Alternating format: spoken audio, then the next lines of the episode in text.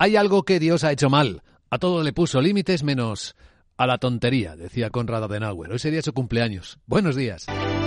Viernes, quinto día del mes de enero, año 2023. El día despierta de nuevo con los sobresaltos de los juegos de guerra de los norcoreanos y los surcoreanos. Cerca de 200 misiles lanzados sobre la frontera marítima que ambos países tienen han llevado a los surcoreanos a evacuar a los civiles de dos islas cercanas. Están empezando unas maniobras militares los surcoreanos en respuesta a ese intenso ensayo de misiles producido durante las últimas horas de la noche en tiempo europeo. Es uno de los focos de atención en esta mañana en la que veremos cómo va el viaje, nuevo viaje del secretario de Estado de Estados Unidos a Israel. Ya nos ha adelantado su portavoz Matthew Miller que que se va a centrar, como ha hecho sistemáticamente desde el 7 de octubre, en evitar que el conflicto se extienda. Buscará pasos concretos que las partes puedan adoptar, incluyendo cómo pueden usar su influencia en el resto de la región para evitar una escalada. A nada le interesa ni a Israel, ni al resto, ni al mundo que el conflicto se extienda más allá de Gaza. Contaremos algunas novedades al respecto, porque el gobierno de Israel ya tiene en la cabeza cómo quiere que sea en la zona de Gaza tras la intervención militar. Y con el mundo conteniendo la respiración tras el terrible, dramático atentado en Teherán, bueno, pues ¿saben quién lo ha reivindicado? Ahora actualizamos también la información. Estado Islámico, a pesar de que el presidente iraní acusó a Israel.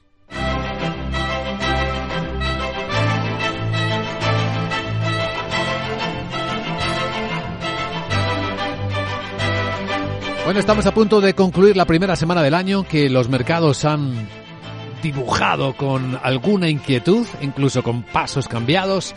En el lado europeo el desafío está con la vuelta de las reglas fiscales en los ajustes que deberán ir realizando los gobiernos, particularmente los más endeudados, los que tienen una deuda pública más alta.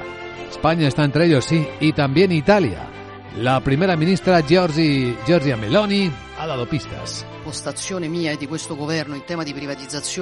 Mi posición y la de este gobierno sobre el tema de la privatización está a años luz de lo que a veces hemos visto pasar en el pasado, donde la privatización significaba regalos multimillonarios a empresarios, digamos, afortunados y bien conectados. Esta no es mi idea de lo que se entiende por privatización. Privatizar es reducir la presencia del Estado porque el Estado tiene que reafirmar su presencia y tiene que controlar lo que es estratégico, pero eso no significa no abrirse al mercado. Ya escuchan, hablando del mercado, hoy empieza a negociar con el nuevo gobierno argentino el Fondo Monetario Internacional.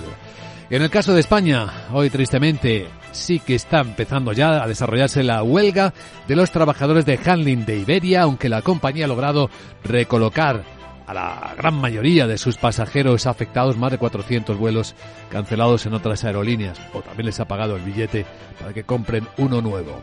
Hoy en Capital Radio, Valor Añadido, vamos a mm, trazar la expectativa de este año 2024 para el sector rey de la economía española, el turismo.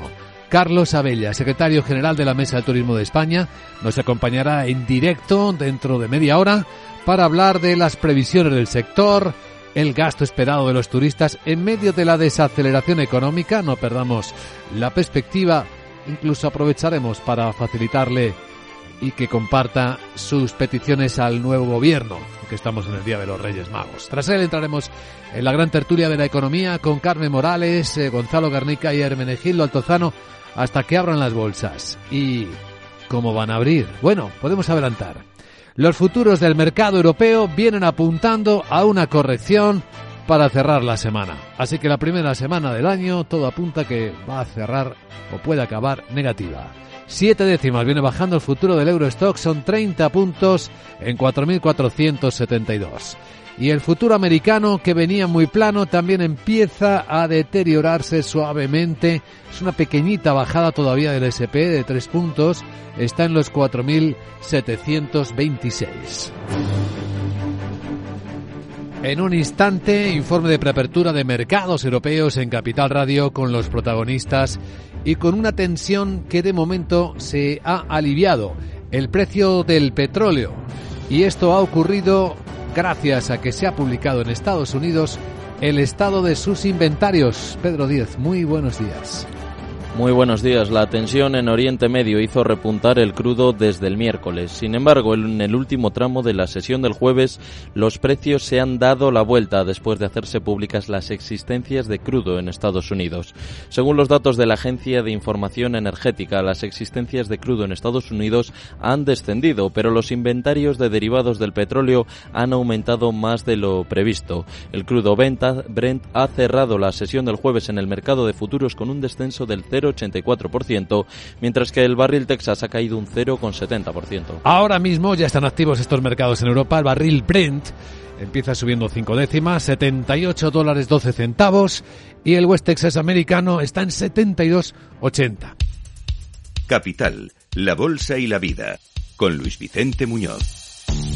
Informe de preapertura de mercados en Capital Radio. Si alguien esperaba que este viernes se compensara algo de las caídas con las que han comenzado las bolsas el año, pues va a tener que seguir esperando porque de momento el tono que vemos en las pantallas de CMC Market Brokers es negativo.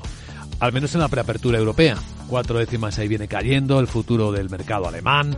Seis el del Eurostox en 4.473. Y esto está empezando a afectar al futuro del mercado americano, que venía plano y empieza a bajar ya un poquito más. Cada minuto que pasa un poquito más. Seis puntos baja el SP en 4.723. Vamos a ver enseguida también lo mixta que está la sesión asiática, pero antes vamos a intentar entender por qué este contexto. Sandra Torrecillas, buenos días. Buenos días. Eh, finaliza la primera semana del año que rompe una racha de nueve semanas consecutivas de subidas. Y es que se van diluyendo esas fuertes apuestas a que la Reserva Federal llevará a cabo recortes agresivos en los tipos eh, de interés. El último catalizador para esa reducción en las expectativas han sido los sólidos datos de empleo laboral en Estados Unidos que aflojan esa presión sobre el Banco Central. Por eso son importantes hoy las cifras de creación de nóminas no agrícolas, para las que se espera una creación de unas 170.000 y que la tasa de paro se eleve desde el 3,7 hasta el 3,8%. Y la otra referencia clave en Europa sobre todo va a ser la inflación de la zona euro, después del repunte que vimos ayer en los IPCs de Francia y de Alemania. Podría elevarse desde el 2,4 hasta el 3% y que se modere ligeramente la subyacente, como señala Nicolás López, director de análisis de Singular Bank. En principio ya se cuenta con un cierto repunte de las tasas generales de, inflación en la eurozona en este eh, primeros meses del año. No creo que el mercado vaya a tener una, una gran reacción, ¿no? porque por las tasas subyacentes pues van a seguir en principio su línea descendente y mientras esos repuntes pues no vayan más allá de lo, de lo previsto, eh, pues estamos simplemente por un tema de, comparativa ¿no? con, con datos de, de hace un año y con efecto base. Veamos, protagonista del viernes, seguro que va a estar Sodexo tras publicar sus resultados. Es el proveedor francés de catering que acaba de ofrecer cifras. Crecimiento de sus ventas del primer trimestre suben más de un 3%, superan los 6.300 millones de euros, respaldado sobre todo por los precios más altos y también por los nuevos contratos. Las cifras están más o menos en línea con lo esperado. Eh, los empresarios han recurrido a los vales de Sodexo como tarjetas de comida y combustible para ayudar a los trabajadores a hacer frente a la crisis del coste de la vida.